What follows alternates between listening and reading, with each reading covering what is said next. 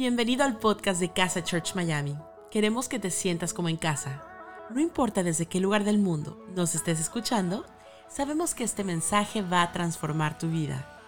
Ponte cómodo y disfruta de la siguiente reflexión quiero aprovechar el tiempo y quiero contarte una historia espectacular que está en la Biblia y esta historia tiene que ver con David. David es uno de mis personajes favoritos y yo antes de contarte un poquito de la historia de David me metí un poquito en su Instagram para ver la biografía de él, quién era, quién era David y yo quería contarte un poquitito para darte contexto de quién estamos hablando. Y David era uno de los hijos de Jesé, él estaba, eh, una de sus pasiones o su trabajo era cuidar de las ovejas. De hecho, yo vi en la última foto que él subió, eh, tenía muchos likes porque no solamente le, le gustaba cuidar las ovejas, sino que en su Instagram puso una de las fotos peleando con uno de los osos, rescatando a las ovejas. Increíble, todo el mundo la estaba compartiendo, dándole like. Este, y luego empezamos a ver otras cosas y dijo, me está yendo tan bien en Instagram y la gente me está siguiendo tanto que me voy a abrir mi TikTok. Y abrió su TikTok, David, ¿ok? Donde él eh, empezó un desafío y dijo, voy a hacer el Goliath Challenge. Así que David se encontró, hizo el Goliath Challenge de agarrar las, las tres piedritas y las tiró y mató a Goliath. Ese era David, ese era el personaje del que estamos del que vamos a hablar en esta noche y se puso súper, pero súper famoso, tendencia en todos lados. La verdad que la, la, fama de David se estaba extendiendo cada vez muchísimo más, pero había un problema, que en ese momento en el pueblo de Israel había un rey que se llamaba el rey Saúl. Y el rey Saúl era uno de los que tenía las cuentas más grandes de seguidores. De hecho, Saúl es de ese de los que paga para tener más seguidores, pero tiene 50 millones de seguidores y dos likes. ¿Ok? Entonces Saúl estaba como decir, ¿cómo es posible este tipo que orgánicamente, eh, parece que en sus posts así sencillos, yo tanta plata le meto y tengo dos likes, y este tipo, David, tenía un millón de likes y los seguidores y toda la gente compartiendo. Entonces empezó a llenarse de envidia y estaba súper molesto con David porque David estaba siendo mucho más popular y empezaron a salir cosas que David era mejor que Saúl y que por qué no lo hacemos rey. De hecho, Dios había, lo había escogido, lo había ungido y eso le llegó a los oídos de Saúl diciendo, ¿cómo puede ser que este tipo sea más famoso, sea más importante, la gente lo quiera más? No, no, no, esto lo vamos a arreglar y lo vamos a arreglar al estilo Saúl. El estilo Saúl dijo entonces, voy a mandar a todo mi ejército para que David sea preso y lo maten, ¿ok? No quiero saber más de este tipo, quiero que le cierren la cuenta, que le cierren el Twitter, que le cierren absolutamente todas las cuentas para que las personas no puedan ver y sean y sea yo el más popular, y sea yo la persona que la gente pueda ver y pueda seguirme y pueda tener mis historias. Ese es el momento y ese es el capítulo que yo quiero leerte de lo que David escribió en ese momento, donde todo un ejército lo está buscando lo quieren matar. Lo único que ha hecho David es cosas buenas. Ha hecho cosas muy buenas, ha seguido lo que Dios le ha dado, se ha enfrentado ante, ante, tremendos gigantes en su vida, ha hecho lo que tenía que hacer fielmente, ha cuidado las ovejas. Lo que él ha hecho es simplemente permanecer y hacer las cosas que él tenía que hacer. Pero Saúl lo quería matar por eso. Este es el salmo que yo quiero que leamos en esta noche y quiero que me acompañes, y por eso te doy ese contexto, porque necesito que entiendas lo que está viviendo en este momento David. El Salmo 59 dice lo siguiente, este es David en el medio de la persecución y sabiendo que lo querían matar. Dice así, Dios mío, sálvame de mis enemigos, protégeme de los que me atacan, sálvame de esos malhechores, líbrame de esos asesinos. Dios mío, Mira a esa gente cruel que se ha puesto en mi contra. Aunque no he hecho nada malo, solo esperan el momento de matarme. Aunque no he hecho nada malo, se apresuran a atacarme. Despiértate ya, ven a ayudarme. Mira cómo me encuentro. ¿Se nota la desesperación en David? ¿Se nota que la está pasando mal? Se nota que definitivamente está hablando a Dios en un cara a cara, muy seriamente. ¿Sabes que los salmos generalmente son canciones, son poemas que se escribían, eran cartas directamente, es una conversación con Dios la que está haciendo. Está diciéndole, por favor, Dios, sea lo que sea que está pasando, yo necesito que te despiertes, no ves que me quieren matar. Es increíble. Y este capítulo tiene 17 versículos. Y desde el versículo 1 hasta el 15, David va a repetir las mismas cosas con diferentes palabras. Ayúdame, no sé qué más hacer, estoy perdido, tengo miedo, no, no puedo creer lo que estoy pasando, yo no he hecho absolutamente nada malo, pero hay gente que me quiere matar. Pero en el 16 y en el 17 hay un cambio de actitud en David.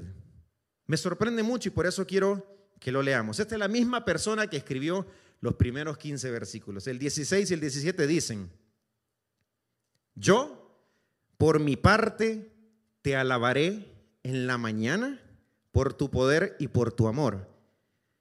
Tú eres el Dios que me protege, tú eres el Dios que me ama, por eso te cantaré himnos, porque eres mi fortaleza porque has sido mi refugio en momentos de angustia. ¿Es esta la misma persona que está huyendo? ¿Que teme por su vida? ¿Que está pasando tal vez el peor momento de su vida? Sí, Señor.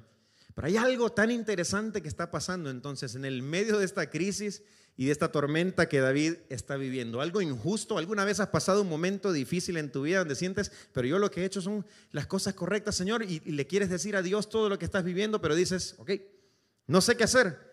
A mí me llama la atención lo que David está haciendo en ese momento. Hay un cambio de actitud. Por eso en esta noche yo lo que te quiero hablar, si estás viviendo alguna crisis o algún momento difícil, yo lo que te quiero hablar en esta noche son tres tips súper sencillos, súper prácticos para que puedas salir de la crisis y Dios te pueda eh, ayudar y apoyar y sentirte que no estás solo en el momento de la crisis.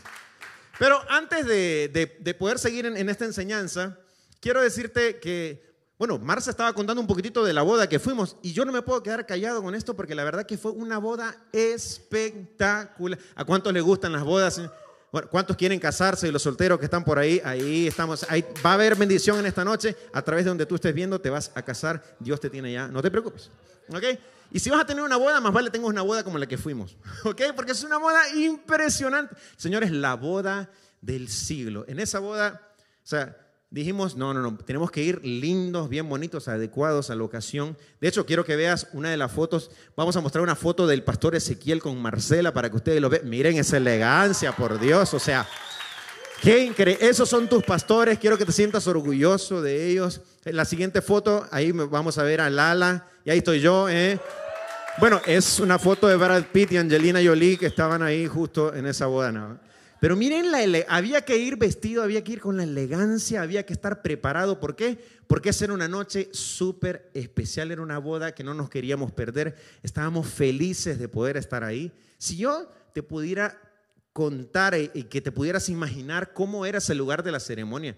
Tú entiendes que había una pasarela blanca, larga, alta, súper brillante que llegaba hasta donde iban a estar los novios ahí en la jupá. ¿Sabes que en el altar habían más de 20 mil flores en el arreglo que tenían arriba de los novios? Era una cosa impresionante. El pastor Ezequiel los estuvo casando y cada palabra que él hablaba era directamente una palabra de Dios que llegaba a los corazones de las personas. No había duda que la presencia de Dios estaba ahí en ese momento. Luego, luego Lala estuvo cantando y era increíble poder sentir cómo Dios estaba hablándonos también a través de esos momentos, un momento tan sublime, tan lindo, una boda espectacular, con todos los detalles súper preparados. Y cuando pasamos a la, a, la, fiesta, al lugar de recepción, era, no te puedo, o sea, abrimos la puerta y cuando abrimos la puerta había un árbol que lo habían disecado y lo habían preparado y tenía, si, si imagínate que en la ceremonia habían 20 mil flores,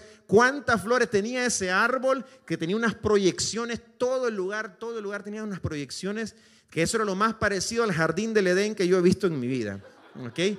Era impresionante porque se veía toda la naturaleza en todo el salón, era grandísimo, era espectacular. Y cuando te descuidabas, literal, señores, mariposas pasaban volando cerca tuyo. Era impresionante como tú veías todo, la comida en un nivel, Señor.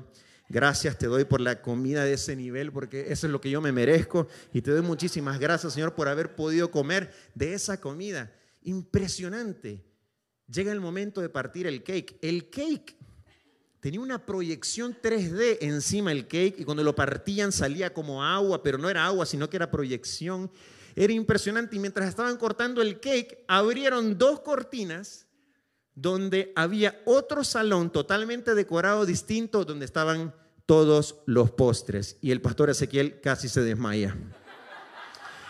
Dijo, no puede ser, entró, no, no, no, entró y tenías que ver, habían, arrancaban con, con las fresas, con chocolate, con todos los panqueques ahí listos para te los preparaban en el momento, las galletas te las horneaban ahí enfrente de ti. Era impresionante. El, el, el postre que tú te puedas imaginar, esa noche estaba ahí. No te puedo expresar la felicidad que teníamos nosotros. Se nota, ¿no?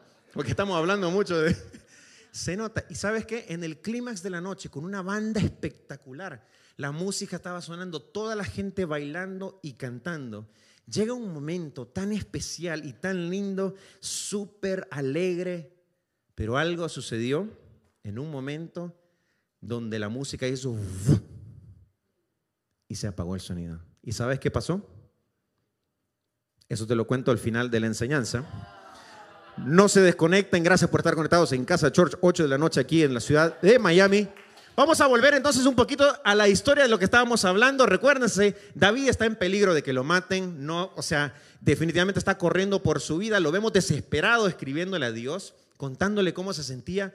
Pero vemos un cambio de actitud en él y vemos algo que nos sorprende en los últimos dos versículos. Recuerda, si estás viviendo una crisis grande, si este es un momento difícil, yo quiero darte tres consejos prácticos para cómo poder afrontar la crisis. Y vamos a leer por eso el versículo 16 que dice, yo por mi parte te alabaré en la mañana.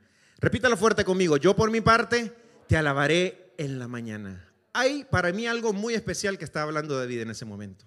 Yo no sé si tú lo ves, pero lo que veo es que el tipo la está pasando mal, pero decide hacer algo cuando arranca la mañana. Yo quiero decirte que no es que lo perseguían por un día, él estaba en persecución por mucho tiempo donde él tenía que esconderse en cuevas, en lugares distintos para que no lo pudieran encontrar. Pero él decidía que cada mañana él iba a comenzar la mañana alabando a Dios. Qué increíble, ¿no? ¿Habrá algo que nos quiere decir David entonces en este momento? ¿Sabes qué es lo que creo yo que él nos está queriendo decir? Que lo primero que haces importa. Lo primero que haces en tu vida importa. Lo primero que haces en el día importa. Una de las cosas que me puse a leer y me puse a averiguar es con respecto al cuerpo, al, cuerpo del ser humano, que nosotros, tú no sabes que cuando uno comienza el día, lo más importante que vas a comer en ese día o lo que va a dictar de cómo vas a seguir comiendo en el día es probablemente el primer alimento que tú tengas. Sabes que la primera cosa que tú comes o tú tomas es como un termómetro para el cuerpo decir, ok, hoy el día va a estar bueno o este tipo le va a dar duro todo el día. Porque si tú, alguna vez has estado en dieta y uno mientras se separa agüita, té, ensalada, atún, vamos poquito, pollito a la brasa, pero cuando llega ese día donde te, llega el sábado y te dicen, mm, ¿por qué no arrancamos con los chocolates? Recalentamos la pizza del, viernes que nos quedó bárbara, la lasaña que no nos comimos, el asado que te fuiste a comer. Es como que uno ya dice, ay, arranqué mal en la mañana, bueno, ¿saben qué? ¿Qué va? Soy gordo y, y soy feliz, ¿no? Es como que uno arranca y uno empieza a tirar la chancleta para todo lado y dice, ya está, hoy sábado el Señor me perdonará. Al final, después del día, le pido eh, perdón al Señor y bueno, este, Dios sabrá perdonarme. Pero es increíble lo que hace que cuando tú tomas agua en la mañana, lo primero que tomas, lo que hace el agua es purificar tu cuerpo.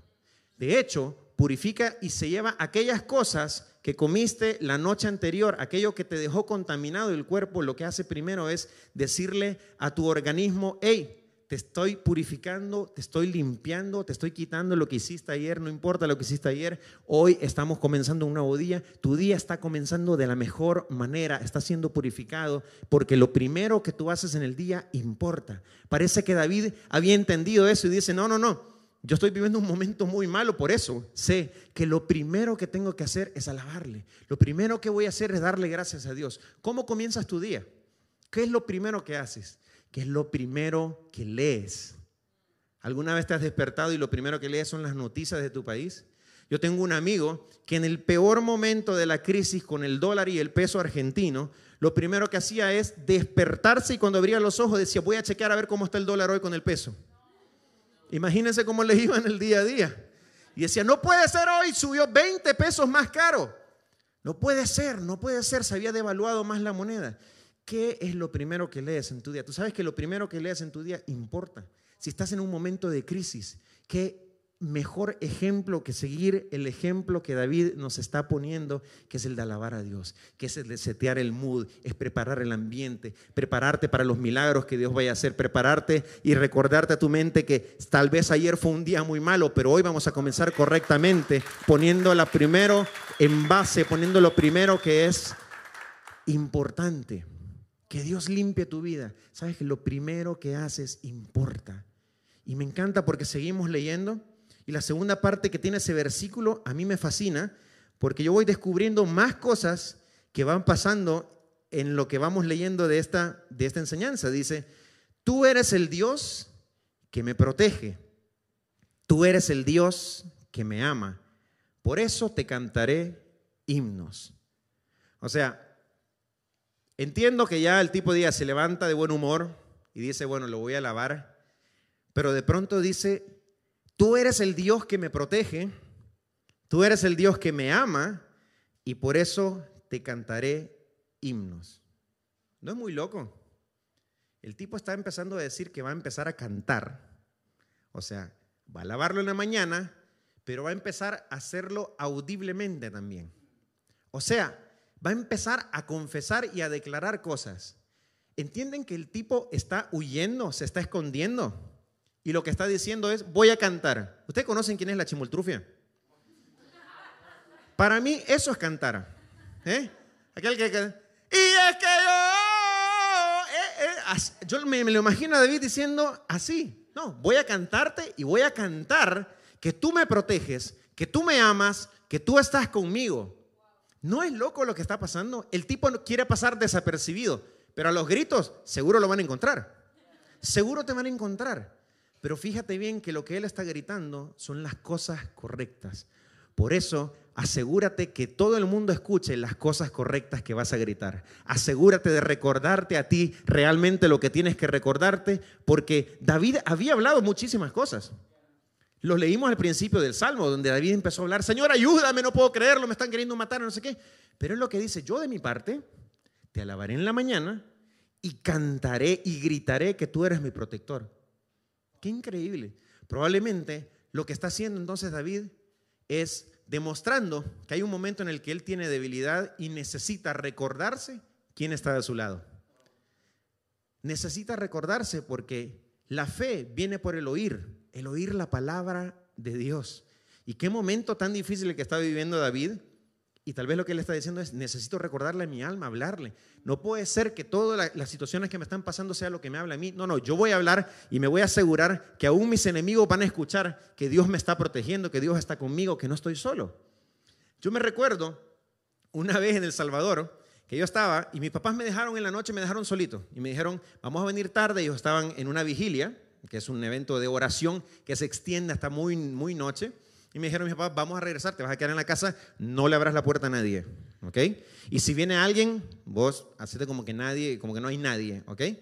Entonces yo me quedé ahí, pero y no era tan noche, eran como las 8 de la noche. Y en El Salvador, en ese momento, eh, había una moda, un challenge que hacían los muchachos, ¿se ve? Que se subían al portón y se robaban los bombillos. el bombillo que iluminaba afuera, le gustaba robárselo a los muchachos por trabajo, por diversión, por, no sé, para subirlo a las redes sociales. Y yo recuerdo en la noche haber escuchado, porque el portón se movía, entonces había que subir, si se iban subiendo poquito a poco.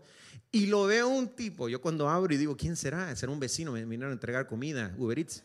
Y cuando veo hasta el tipo sacando el bombillo, y yo lo único que se me ocurrió decir es, papi, saca la pistola que te están robando el bombillo. Entonces, entonces el tipo pegó un salto, hermano, de, gato montés y salió volando, el bombillo lo dejó ahí, no sé qué. Y yo estaba solo. Yo fue lo único que se me ocurrió. Pero yo siento que David estaba haciendo algo parecido. David estaba solo en la cueva, pero estaba diciendo, ¿sabes qué? Hey, Dios me protege, voy a cantarlo a todos los cielos, voy a cantarlo a todo lugar, que no estoy solo, que Dios me protege, que Dios me cuida, que Dios me ama, que Él está conmigo. Qué importante es que grites, que cantes las cosas correctas. ¿Sabes que David, Dios lo había escogido para ser el próximo rey de Israel? Lo había ungido esa era la promesa que Dios le había dado, pero eso no era su realidad en ese momento. La estaba pasando mal, mal, mal. El próximo rey de Israel estaba a punto de que lo mataran, lo estaban buscando para que lo mataran. Pero ¿sabes qué aprendo yo de eso? Y quiero que tomes nota de esto, porque quiero decirte que las tormentas son temporales pero las promesas de Dios son eternas. Las tormentas son temporales, lo que estás viviendo va a pasar, pero la promesa que Dios te ha dado es eterna. Si Dios te ha dicho que tú vas a ser el próximo rey de Israel, lo vas a hacer aunque las circunstancias no te digan eso en ese momento. Si Dios te ha dicho que te va a sacar adelante, que tiene un futuro grande para ti, preparado con muchas bendiciones, con cosas que tú ni siquiera puedes creer o entender en ese momento, quiero decirte que Dios lo va a hacer aunque tus circunstancias te digan lo contrario, aunque lo que estés viviendo sea algo, una crisis tan grande que no lo puedas ver. Pero no te quedes ahí porque las crisis son temporales, pero la palabra, las promesas de Dios son eternas. Y me encanta porque si seguimos avanzando, con esto quiero ir cerrando. El versículo 17 dice algo tan espectacular que a mí me encanta. Y dice, porque eres mi fortaleza, porque has sido mi refugio en momentos de angustia. Lo leemos de nuevo. Porque eres mi fortaleza, porque has sido mi refugio en momentos de angustia. Se ve que David no era la primera vez que pasaba una situación difícil. Se ve que él había aprendido, había entendido que Dios está en los momentos difíciles de tu vida. Él es mi fortaleza porque ha sido, ha sido mi refugio en momentos de angustia. ¿Te acuerdas de la boda que te conté que fuimos? Y te conté lo espectacular que estaba la decoración y la mesa de postres y la fiesta y la música y las mariposas y la proyección. Un lugar, un momento tan especial donde cada detalle había sido hecho a la perfección. Llega el momento donde está la banda tocando, la música cantando, el mejor momento de la fiesta, la gente celebrando y de pronto el sonido se fue, la música se acabó. ¿Sabes qué pasó en ese momento? Lo que pasó en ese momento fue que cuando se fue la música, se apagó todo, los cantantes decidieron seguir cantando. Y yo me quedé con los ojos abiertos para esperar qué es lo que iba a pasar después de eso. Los cantantes siguieron cantando y siguieron animando y en ningún momento pareció que el sonido se le fue. Es más, los cantantes dejaron el micrófono al lado y empezaron a cantar y yo estaba pendiente de la reacción que íbamos a tener todos. ¿Sabes qué hizo la gente? La gente se acercó, en vez de irse a las mesas, se acercó más a donde los cantantes estaban y empezaron a cantar con los cantantes y empezaron a cantar más fuerte de lo que estaban cantando aún cuando la música ya no estaba. Y empezaron a cantar y empezaron a disfrutar y se empezó a crear un clima tan lindo de celebración, de alegría, de gozo. Era impresionante lo que estaba pasando en este momento porque no había nada que pudiera robarnos ese momento que estábamos viviendo. Aun cuando el ruido exterior se apagó, aun cuando lo músico paró, la música se apagó, el sonido se fue. Yo quiero decirte algo súper importante y es que cuando vivas un momento así en tu vida donde sientes que todo se apagó, que lo que estás viviendo es demasiado difícil, quiero decirte que la música no pare. Que la música no pare en tu vida. Que la música y el ruido no dependa de lo exterior, sino de algo que hay dentro de ti, que vas a poder cantar, que vas a poder seguir viviendo, que vas a declarar que aún los mejores años están por delante, que no son las circunstancias lo que van a dictar. Quiero recordarte que tú eres el músico, que tú eres el cantante, que no es las situaciones que te dictan lo que van a pasar, eh, lo que va a pasar en tu vida, no es las situaciones alrededor, es lo que tú tienes adentro. Eso es lo que yo siento que David estaba queriendo expresarnos. Y tal vez ese sea el momento que tú estás viviendo. El momento donde se siente solo, el momento donde tal vez lo que habías planificado y todo lo que habías hecho empezó a no salir como tú querías.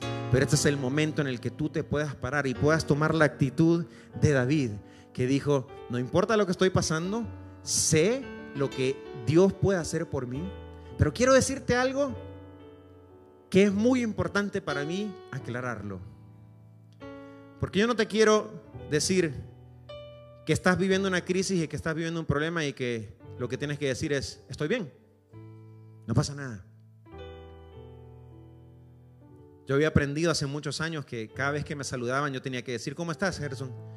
Bendecido y en victoria, decía uno, en victoria total, en victoria total, aplastante y rotunda, había que decir. Y sabes qué, la gente me decía, pero Gerson, no estás bien. Y quiero decirte que lo que David expresó en este salmo es tan real porque David no expresó que todo estaba bien. Es más, en el salmo dedicó 15 versículos a describir cómo él se sentía cómo le dolía lo que estaba pasando, a rogarle a Dios, despiértate, ¿dónde estás? Ayúdame, no me merezco esto. Pero le dedica los últimos versículos a poder decir, yo no puedo hacer nada por eso, pero de mi parte yo sí puedo hacer esto. Puedo alabarte, puedo cantarte, puedo hacer que cuando las situaciones alrededor mío se ponen demasiado difíciles, no dicten mi vida, y quiero invitarte a que puedas vivir un cristianismo, un evangelio, una relación con Dios de verdad. Donde tú le puedas decir a Dios cómo estás viviendo y qué es lo que estás pasando y Él no se va a ofender. Pero lo que no te puede faltar en esa oración es hacer tu parte. Quiero recordarte que si estás viviendo un momento de crisis, lo primero que haces importa.